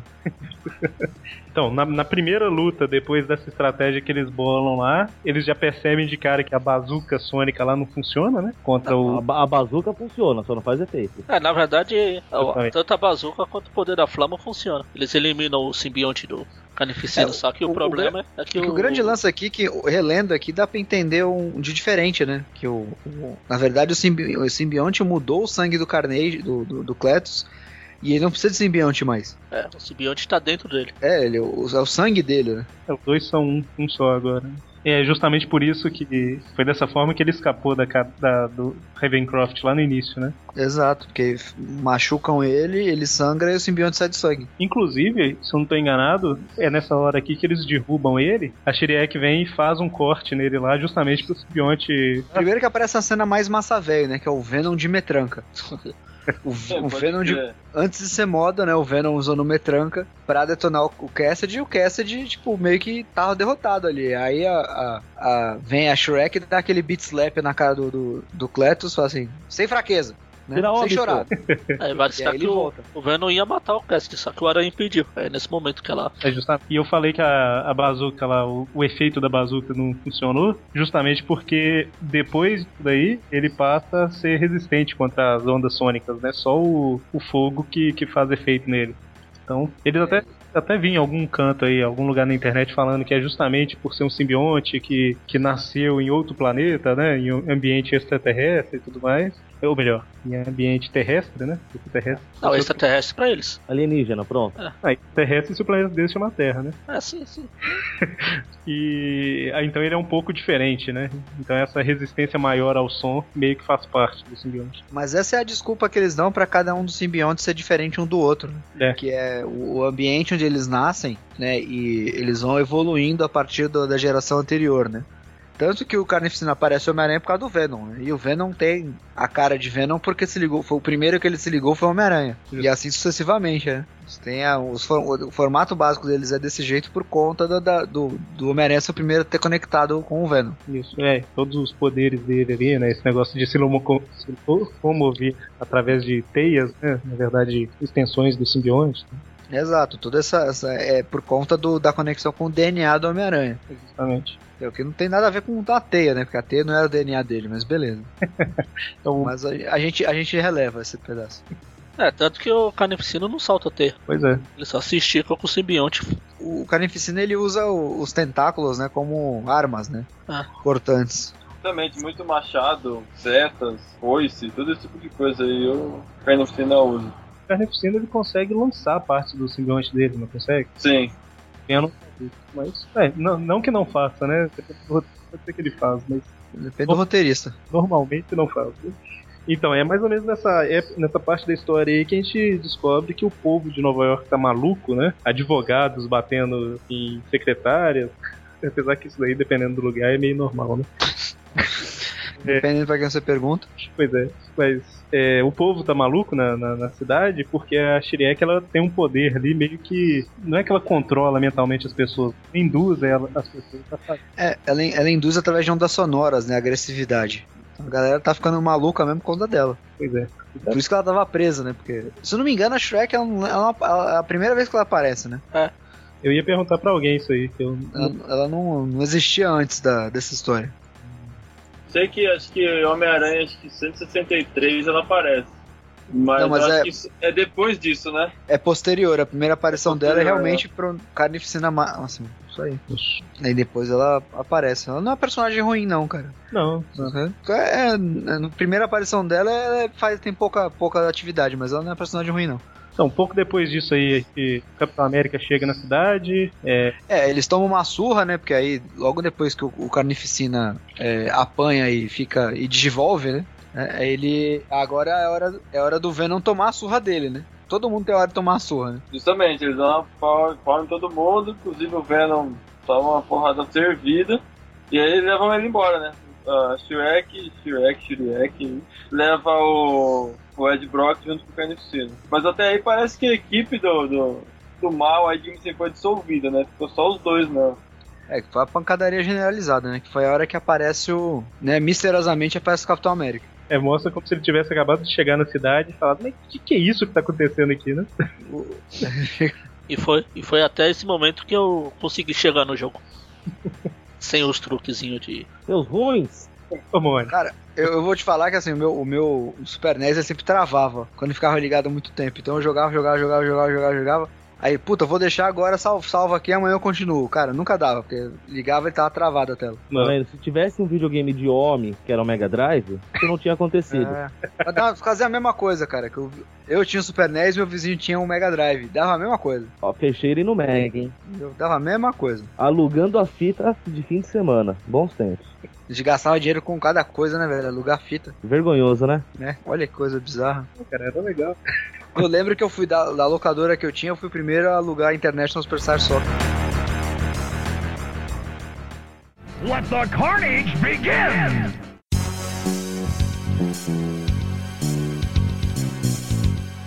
Finalmente o Homem-Aranha entra pro time dos heróis, né? Homem-Aranha, Capitão América, Flama, O Punho de Ferro Punho de Ferro, né? e o Deathlock, Exatamente. né? Que por mais, né, era um herói estranho, mas era um herói ainda.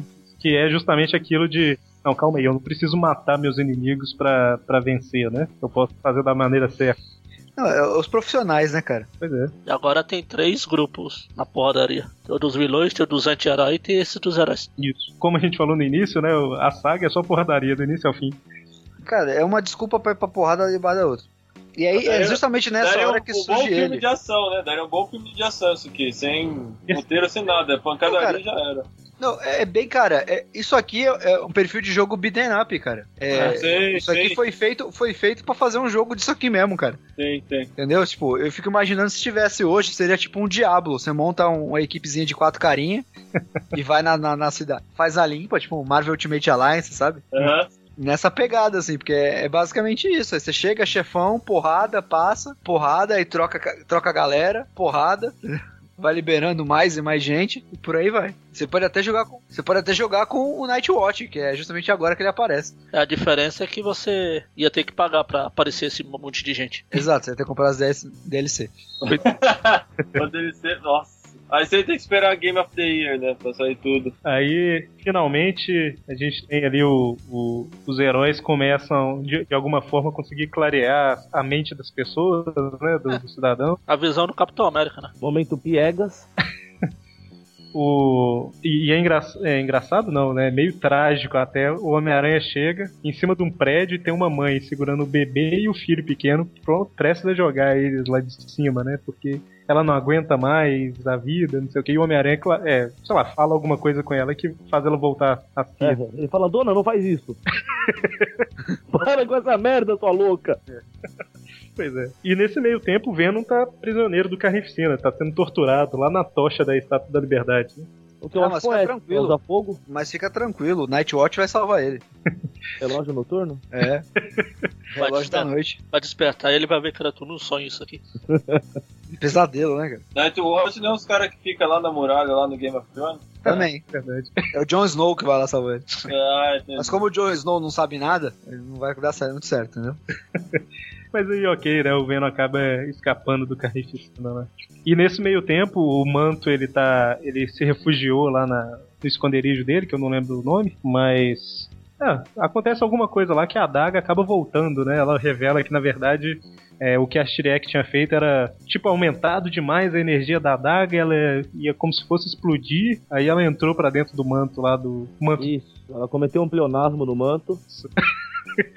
E aí, foi nesse momento aí que finalmente ela se recuperou, né? E isso responde uma pergunta lá do meio da revista, que o manto precisa da adaga pra se teletransportar e ele tava conseguindo fazer isso, né? Sem precisar dela. Engraçado que até ela percebeu. O próprio manto que devia saber disso não se toca.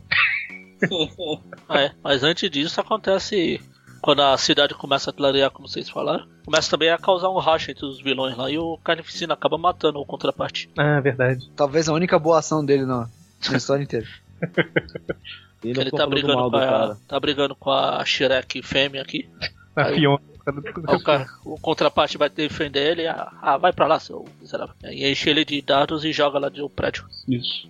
Aí o- nisso o duende demoníaco já vê que vocês são mais doidos do que eu, eu vou embora também. Nessa jogada aí que a concentração da, da Shirek vai, vai pro saco, né? E o- os heróis salvam, é, re- levam todo mundo da cidade lá pra um lugar seguro e tudo mais. E quando os vilões finalmente reparam o que tá, tá acontecendo, eles vão partir pra luta e só tá o Homem-Aranha lá, né? Aguardando ele pra, pra lutar. E prova que o Aranha é macho pra caramba, né? Pô, ele fez aquele clássico de quem vai enfrentar dá um passo pra frente. Aí todo mundo dá um passo pra trás. Não, é, que, é que o Aranha, ele, é- ele, é- ele tem aquele mesmo problema do Rock Balboa, né, cara? Ele tomou tanta porrada na cabeça que ele fica meio burro, né, cara? Entendeu? Assim, ele, ele é muito, ele é muito corajoso, mas ele não é muito esperto. Ele não alia isso com inteligência, tá? É verdade. Mas aí a gente vai ver que na verdade é- ele tava ganhando tempo pra equipe dele vir, né? Com uma arma secreta lá. Que amplifica os poderes da adaga, que antes disso um pouco, a, a adaga tinha atacado a Shirek e ela fez a, a- Ela meio que trouxe uma luz ali pra mente dela, né? Da, da Shirek. Tudum, tudum, tss. Aí, meio que faz a Shrek começar a se arrepender, não sei o que. Aí o, o que eles fazem, essa arma secreta, é justamente pra amplificar os poderes da adaga e, e iluminar a todos. Tanto que aí o que o Carniça, né, ele meio que volta ao normal, assim, né? Sai de atividade nesse, nesse caso aí. O que não faz muito sentido, né? Porque a luz mata o vírus. é, né? É, porque o dele é como, é como uma doença, né? Não é nenhum tipo de possessão, coisa parecida. Ok, a próxima vez que você ficar gripado, então fica debaixo de uma lâmpada. Não é, cara, é o poder de tudo que é de bom, cara. Entendeu? Tipo, Sem é, anticorpo, sem anticorpo na luz da daga. O poder do amor, entendi. é o poder do amor, entendeu? Tipo, É um dos é segredos. açúcar, açúcar, tempero e tudo que é de bom. Pois é. É o, é o poder do coração lá do Capitão Planeta. Exato. Vai, É o índio, é o índio. É Mati, o índio. Não é, eu fico imaginando aquele raio com aquele raio dos ursinhos carinhosos sai da barriga dele. E isso daí que você tá comentando, se colocar o elemento X lá, vira as meninas superpoderosas, né? Exato. E eu acabei de reparar que as meninas superpoderosas são mutantes, então, né? Porque Elemento X. Olha só, vai estar certo. É. E aí, finalmente, né, eles derrotam a todos os inimigos e o Carnificina fica caído no chão lá, morto e tudo mais. Ou pelo menos é o que, que parece que aconteceu. É, aí a gente parte pro final, porque na verdade o Carnificina só largou um pouco do simbionte num corpo que ele achou lá, ou que ele matou, a fingir que era ele e foi se esconder. Foi só pra dar o tempo do Venom e o Homem-Aranha estarem sozinhos pra ele partir pra cima. É, justamente, aí a gente tem a batalha final lá, que é o, o, Homem, o Venom e o Homem-Aranha se encontram, né? O Venom nervosão, porque o Homem-Aranha deixou ele sozinho lá, sendo torturado e tudo mais. E aí o Carnificina aparece, né? Exato. Na verdade, o Venom tava puto porque o, o Carnificina era dele, né? Isso. Ele tinha que matar o Carnificina. E o Homem-Aranha meio que sacaneou ele de novo. Rola um problema de confiança entre os dois, assim. Por, por que será, né? né? Aliás, eu, eu olhando aqui na versão original, a capa da última edição foi a capa que abriu, usou pra primeira edição. A última edição? tá? A Spider-Man Unlimited 2. É, mas É da- é, Máximo Carnage 1. é justamente aquilo que eu falei, cara. É abrir o Director's Cut, né, cara? E a penúltima é a da segunda. Que coisa, hein? Eles pegaram de trás pra frente, né? Se fosse uma miséria É. da antepenúltima, ia ser a capa da, da outra. Começou aqui. É... E aí, né? Finalmente tem a, a luta final lá. E- Que acaba até relativamente rápido. É, eu acho que ela dura uma edição, não é? Ela dura essa Unlimited 2, metade dela. É, o, na verdade o Carnificina foge e o Venom vai atrás, né? E deixa o aranha pra trás com outro soco nas costelas. né? É, o, o, o Venom joga o, o Carnificina numa. Um negócio de alta tensão lá. Aí é como se os dois tivessem morrido, né? Mas com certeza não foi. Até mostra o Venom escapando depois tudo mais. É, tem o, o- Enquanto isso, o Homem-Aranha dá um, aparece lá pros pais dele, né? Entre aspas, pra dizer que tava vivo, né? Que o maior caos na cidade, ele desaparecido. E ele dá um. Ele dá um. Dá uma lição de moral no pai dele, dizendo que o- existem homens de coragem. O exemplo que aparece são os Vingadores de Jaquetinha, cara. Desgraça, cara.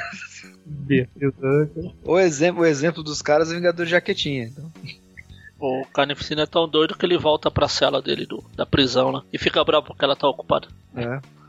Não, ele, ele é louco, depois ele, ele começa a revisitar os lugares, né? Ele volta lá pra onde o primeiro encontro dele com a aranha, né? Que é o, que é o orfanato, que é onde tem o, a porradaria final, né? Ele vai ficar. Ele fica bambeando entre os lugares, né? Basicamente É. a última edição é o Homem-Aranha e o Venom correndo atrás dele. Isso, e termina no, nesse cemitério aí, né? Que por algum motivo tem uma, alguma coisa de alta tensão no cemitério. Mas, Boa pergunta. ok. Né? É, É pra já enterrar o pessoal que morreu lá. a última página, Pra ter um enterro chocante, quem sabe? Nossa. e detalhe que na última página aparece o Visão, né? Pra falar assim, opa, eu apareci essa história também. Né? Não, mas ele, ele aparece na- nos Vingadores de Jaquetinha. né? Ah, tá. Ele tá lá saindo do chão. Ele veio pra recolher o lixo. Os Vingadores só apareceram nessa, na, na- na- na última página, cara. Ah, é, a gente não comentou que é, a, a, a Flama usou o poder dela lá e tudo mais, e o Carnificina ele ficou afetado por isso, né? Ele não escapou, mas. Ele foi o único dos vilões que escapou, mas escapou totalmente abalado. né? Ah, e também no finalzinho aqui aparece a gata negra de novo, né? Isso, ela aparece justamente pra ajudar nessa luta final aí. A Homem-Aranha apertou o soco forte, chute forte ao mesmo tempo, apareceu o, o golpe do. o parceiro, né? Tipo, É. que a dupla, na verdade, era Homem-Aranha e Venom, aí você aperta o soco forte, forte junto, aparece o terceiro. Né? É, justamente. Ele tá falando, cara, que essa, essa história ela é muito beaten up, assim, tipo, muito videogame. E depois mostra o Venom fugindo também, né? que ele escapou do meio do fogo lá. Fugindo no caminhãozinho. É um Street of Rage com heróis e vilões, né? É. Mas não- não- a ideia não é ruim, cara. A ideia é boa. Bacana, tanto que a gente gosta da. Tanto, boa parte do, do fator emocional dessa história é por causa do jogo, Pois é. né? Que é um, um clássico do Homem-Aranha. Se você perguntar pros civis da nossa geração uma história do Homem-Aranha, eles vão citar Maximum Carnage, cara. Ficou meio que marcado. Realmente. Todo mundo na época queria. Começou, na época começou a popularizar a tatuagem, a galera queria tatuar o Carnificina. Né? Porque era mais legal que o Venom. Let the carnage begin! Saga tem alguma consequência direta na, na cronologia do Homem-Aranha, assim? Alguma coisa que vale ser citada? Bom, a primeira coisa que vale a pena ser citada é que é, o primeiro, é a primeira vez que começam a estranhar os pais do Parker, né? Ah, sim. No meio da confusão lá, eles começam a, a agir de maneira bem agressiva tal. Só que nesse, até esse momento eles estão achando que é por conta dos anos deles de cativeiro. Isso, verdade. É. E eu lembro que há poucas histórias antes de revelar quem que eles eram mesmo, a tia May já tava totalmente desconfiada, né? Ela já tava. é, ela duvidava mesmo deles ali, né? Quem que são essas, são essas pessoas? Até Ela porque começa- informação pessoal que eles tinham, eles tinham uma informação errada. Tipo o casamento dela, que na verdade ela tinha casado uma semana antes com o tio Ben, escondidos. E só o Richard sabia, e assim, esse Richard não sabia disso. Esse tipo de, de coisa que despertou a curiosidade dela. Pois é. Eu, eu lembro de coisas bizarras, eu não sei porquê. E o, o Carnificina demorou um tempinho pra reaparecer, né? Depois disso. Mas, logicamente, ele não morreu, né? Ficou e ficou uma porrada de, de vilão ainda, né? E o Aranha ele fica meio traumatizado com essa história da, da violência excessiva, né? É porque, ah, igual a gente viu, né? É, é como se você libertasse ali o, o monstro interior de todo mundo de Nova York, né? É, a, é meio que a, a realidade humana, né? Solta, É, é a- o pior lado de todo mundo, né? justamente. Que isso começa. ele- Eles, eles conseguem finalmente vencer a batalha quando é, eles encontram o Capitão América e eles ficam com esperança, né? Ó, que babaca. É, mas se não fosse o, o, a população voltar ali, né? É. Comigo. Não, não ia conseguir voltar, não. Aliás, a, a mensagem final do, de Matheus aqui no encadernado é algo parecido com isso. Não importa o que o mundo esteja, quão brutal esteja, se você manter a força do amor, tudo vai dar certo e blá blá blá. né? É, é a famosa. É muito, muita mensagem é a mensagem mantenha os bons ideais, né? É, e assim, a gente, Mensagem. a gente meio que dá uma, uma zoada, alguma coisa, mas tá certo, né, cara? É lógico, é, principalmente agora, né? Nessa época que a gente vive aí, é, que tá tudo errado. Se ninguém fizer o certo, vai continuar tudo errado, né? Hoje em dia, se você fizer o certo, você tá errado, né? É É basicamente bem, isso. bem inversão de valores mesmo. Entendeu? E a, a carnificina, a carnificina máxima fala exatamente disso, dessa inversão de valores. É um.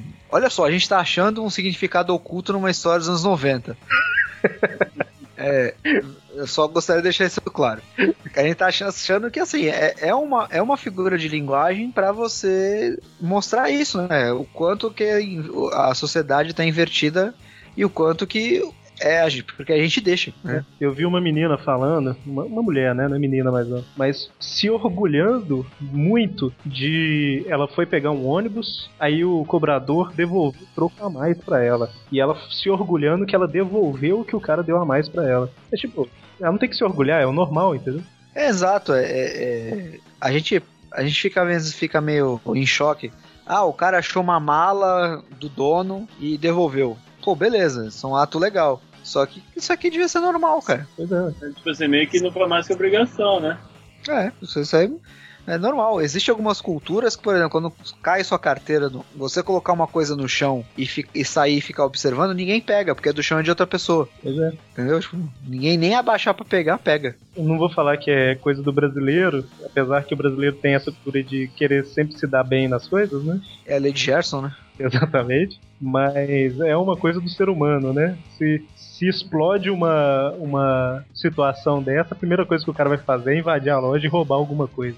Porque a não vale mais agora que. Ah, vale, vale, vale lembrar aí do caso recente do Bolsa Família, né, cara? Vou cancelar o Bolsa Família, então eu vou lá pegar Ah, o meu sim. antes que alguém pegue. Pois é. Entendeu? tipo, não é minha data, mas eu vou lá pegar antes que alguém pegue. Então, enfim. É, é assim. É- é, a gente faz as comparações, mas é, na verdade é pra isso que as histórias servem, né, cara? Fazer a gente pensar em alguma coisa além Além de. tirar uma moral da história, né? É, Eu realmente É. impressionado que a gente tirou uma moral dessa história. é, um, é um feito pra ser registrado, cara. Assim, não é uma coisa. Não é uma coisa fácil. Imaginei agora o He-Man falando. Então, amiguinhos, Na história de hoje, Se uma pessoa que você quer falar está te tocando de uma maneira que está incomodando você, converse com alguém. Não Pode a- ser o pai, a mãe, um professor, alguém perto de você. Ah, mas é isso aí. Eu acho que dá pra gente fechar, né? Alguém tem algum comentário ainda? Alguma coisa? não, só a parte ruim dela foi que a partir disso o Venom partiu pra carreira Sauro e começou a aparecer simbionte pra todo lado. E acho que essa foi a última história realmente legal do Carnificina. Eu acho que foi você que comentou, Magaren, que você não é muito chegado no Venom, tal, mas gostava dessa história? Ou não? Eu acho que a par- até essa história aqui, tanto ele quanto o Carnificina são aproveitáveis. Depois disso é la- ladeira abaixo. É, porque a gente entra na Dark Age dos anos 90, né, cara? O que valia era o desenho, né? O roteiro. Era, o que, o que valia era o desenho, que assim. Que aí, ah, lembra que depois disso a Marvel começou a entrar na merda, quase faliu. Entendeu? Tipo, foi um momento meio tenso, assim. Aí chegou a fazer o bendito dos Heroes Reborn, então o negócio tava meio tenso. E valeram os desenhos, tá aqui o Salbucema que não nos deixa mentir. né? Só o Buscema era o, era o cara. Mas assim, é, e aí depois se reergueu e tal. Mas até hoje estão tentando trazer de volta o Carnificina ainda sem sucesso. eu não entendo o porquê, diga-se de passagem. É, porque Por que é um personagem sucesso? popular, cara. Porque não tem sucesso e porque estão tentando trazer? Os Porque tá dois. tentando trazer. Os dois. É, não tem sucesso porque não devia trazer, né, cara? Então, aí você fala, ah não, porque é popular. Se fosse popular, conseguia trazer. Mas aí que tá, cara. Não adianta nada o personagem ser popular se ele tá sendo usado de uma maneira que não é a que deixou ele popular, né? Esse negócio do seu anti-herói ficar popular começou muito com o Wolverine, né? Hoje o Wolverine é completamente outro personagem do que ele era quando ele ficou popular. né? O Wolverine era um babaca. Que, né, era radical e tal. Hoje ele é um diretor de escola. Pois é. Entendeu? Tipo, o Bizarro, né? Venom, o Venom hoje é um agente secreto do governo, cara. Nem Ed Brock mais é, já é o terceiro ou quarto cara depois de Ed Brock. E assim, às vezes a, a superexposição dos personagens acaba distorcendo o que ele era, o que fez ele legal na primeira parte, né? O Carnificina era um personagem, um vilão legal, a Shrek era um vilão legal, só que pra aparecer pouco, né? Não tem uma mensal, por É. exemplo. É o que a gente falou, né? Assim, no- não é um personagem que dá pra você trabalhar muitas histórias com ele, né? É um personagem que vai aparecer pra, pra bater, o, o Carnificina, no caso. Né? Não, você pode desenvolver, poderia até desenvolver outros lados, só que eles insistem naquela, naquilo que deu certo, né? Tanto que quantos trocadilhos apareceram com Carnage no final, depois de Maximum Carnage? É, hoje, é, atualmente no estado o Minimum Carnage, né? É, E a- na saga do clone teve o Máximo Clonage. exato. O que, que é isso? É, é tentar pegar uma coisa que deu certo e tentar repetir, repetir, repetir. É infelizmente é um modelo americano de produção, cara. Eles pegam, o meu, deu certo. Vamos, vamos, vamos, vamos, vamos até estourar. Hollywood tá aí pra não deixar a gente mentir, né? Exato. não, não só Hollywood, né, cara? É, a- quantas revistas tem um- o Batman na capa, o X-Men na capa, o Wolverine com duas mensais, cara? Ah, ô, ô Eric, você comentou uma vez que acho que esse mês, no mês passado, saiu o Homem-Aranha em todas as capas. Ah, não, não, não lembro. E todas as capas do mês tinha o Homem-Aranha lá, que o Homem-Aranha era vendedor de gibi, né? Onde. Fizeram isso Onde- com o Deadpool, não sei se vocês lembram lá, mas saiu todas as revistas da Marvel, saíram com a. Com a É, Inclusive, a revista mensal estreou no Brasil, saíram quatro capas variantes, né? Que eram quatro dessas quase 20 capas. é, é o Dark Ages do- dos anos 90 voltando, cara. São as capas variantes, as capas brilhantes, é, que é, é, foi uma da- da- das culpas da desgraça da Marvel na época até, inclusive. Mas é isso, é, é fazer o, o- o grande lance assim, se, o- se eles conseguissem criar uma boa história, que tudo isso começa em boas ideias, né? Em ideias diferentes. Pra utilizar esses personagens, eles ainda seriam super populares, né? Pois é. Mas é que tá, né? Você tem aí reboot do capeta, você tem aí o outro, você tem aí a Green P- Nossa, isso é triste. entendeu? Tipo, quer, o cara vai mexer onde é popular justamente por, porque é popular, só pra fazer barulho. Aí não dá, né? Pois é, eu sinto falta de quando o roteirista só se preocupava em contar uma boa história. Exatamente. O problema hoje é a falta de liberdade do- dos roteiristas, né? É, o- quem comanda geralmente as histórias, na verdade, são os editores, né? Os editores respondem ao editor-chefe que responde à empresa que é dona do, do grupo, né? Que tem vários acionistas que às vezes nem É, que querem lucro. Então os caras assim, ó, tal coisa deu lucro, repete. E aí o cara fica limitado, né? Entendeu? É um processo meio que. Um processo que se alguém não fizer alguma coisa a respeito, não vai parar tão cedo e pode levar uma desgraça muito grande. É, Que o que a gente tá falando, que a gente tá falando no começo, né? A questão do, do, do que é publicado no Brasil, a mesma coisa lá, né? Tipo, às vezes os caras querem fazer uma coisa diferente, mas não, vamos repetir isso aqui porque isso aqui vendeu. É basicamente isso. Às vezes você tem boas histórias, boas séries, só que essas séries não se sustentam por si só. Porque não existe nenhum esforço de marketing em cima, não existe nenhuma divulgação. E aí é uma série, às vezes, periférica, que as pessoas não compram e ela acaba sendo descontinuada por falta de venda. Uhum. Quantas, quantas é, séries legais que a gente vê que é cancelada e a gente não entende o motivo?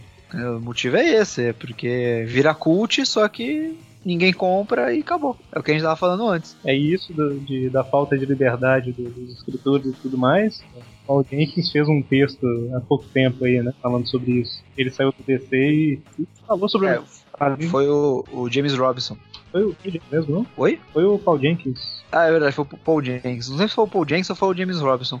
Que ele foi pra Boom. Não, foi o Paul Jenkins, é verdade. Foi pra Boom É. fazer lá. e Ele tinha. Ele era um ambiente que ele considerava salutar para um escritor. Isso. Vou até, até linkar esse, esse texto no post aí, que é interessante pra todo fã de quadrinho dar uma lida. O Judão fez uma análise desse texto, que inclusive foi um amigo meu que escreveu. Emílio, É o Emílio. justamente. Eu vou. É, é, esse texto é muito legal, cara. Que é o Emílio Barassal. É muito bom esse texto. Tem um outro texto do Emílio também que ele fala do que, que tá matando. O que, que tá matando as histórias em quadrinhos. Os truques, né, que, que tem de roteiristas que estão matando as histórias em quadrinhos. Todo mundo já, já sabe o que vai acontecendo. É, nesse texto ele cita várias coisas em relação a isso. Olha só, Carnificina Total terminando filosófico. Você viu? Ah, Você vê? Eu não esperava isso, cara. Todo mundo achando que ia ser massa velístico, velho. Olha. Momento de. É o Change Brasil, rapaz. É a revolução da salada. Vê de vinagre.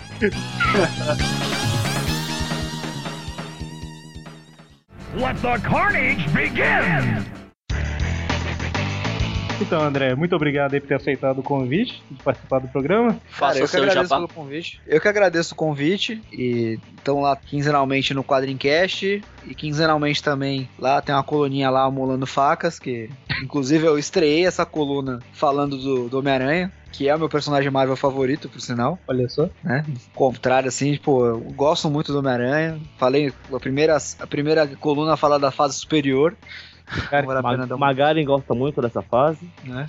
Cara, não, não, não, é ruim, cara. A, opinião é polêmica porque eu não acho, não acho a história ruim, cara. Eu acho que ela trouxe de volta aquela tensão de você acompanhar uma mensal, que você não sabe o que vai acontecer depois. É realmente um caminho totalmente diferente. Que é uma fase que tem, tem data pra acabar, né? Eles devem esticar aí É. até, até onde der, né? Mas fatalmente acaba na época do segundo filme. é. É, na verdade, é um ponto interessante esse que você falou, né? O lance da. De você não, não conseguir imaginar o que, que pode acontecer né, nas próximas edições.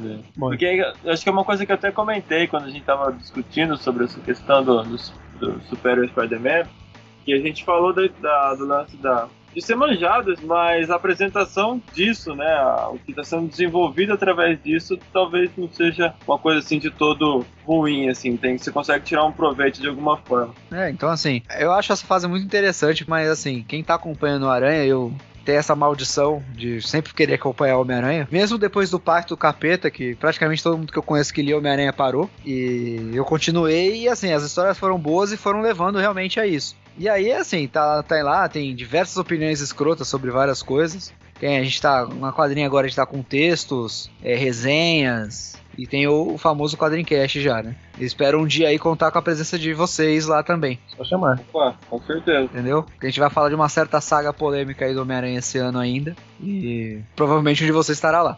Eu Ah, gosto dela. eu também. Eu gosto dela até, até um certo ponto. Tem um ponto específico Até seis meses? Específico que, que, ela, que ela desanda. Eu também Que acho. é Maximum Clonage. Maximum Clonage é a partir daí que, que o bagulho desengrola. É. Até lá, até Maximum Clonage tava legal pra caramba. Parou, partiu dali já, já zoou. Virou VAR. Virou Varza. Então, Só falando também um, um texto do André que eu quero indicar é o, é o pesadelo de todo colecionador, que foi o dia que a coleção dele veio abaixo. É, foi o último. É Como triste. o que aconteceu? Ou, ou você quer que nós leiamos o texto pra. É bom. Eu vou ler. Se você tá curioso em saber o que aconteceu com a coleção do André, acesse o link. E alguém acaba de cair. A coleção do André. Foi o André. Ele caiu junto com a coleção. Ah, meu Deus. Rapaz, cara, a história é tão triste que até a conexão caiu. A minha coluna basicamente é. Não é uma democracia, tipo, é a minha opinião sobre coisas. Não, não, não espere lá muita coisa. Por favor, democracia alguma é informação, né? Alguma informação, mas assim, é, é minha, minha coluna, se ler outra, outra opinião, vai ler outra coisa. Valeu. Entendeu? Basicamente é isso. Então é isso. Você não leu Carnificina Total ainda, a gente recomenda, né? Que leia. E vamos torcer aí pra Panini relançar essa saga que só saiu no abril, né? Só saiu uma vez aqui no Brasil. É uma vez, é. Muita gente não conhece a saga. Cara, se lançou a morte de Jim The Wolf, cara. Pois é. Pois é. não- nada mais impede de lançar a Carnificina Máxima, cara. E pelo que a gente sabe, esses encadernados de capa preta aí não devem continuar saindo aí, com alguns boatos. Quem sabe um deles vai ser da Carnificina Total, né? Ia ser, ia ser uma boa, hein? E- Pode até sair em duas partes, a gente deixa. E Homem-Aranha 2099 saiu sem aviso. Quem sabe sai justamente no mesmo dia desse programa, olha só. Ô, louco, hein? Esperança, hein? Se sai, o povo vai achar Norman.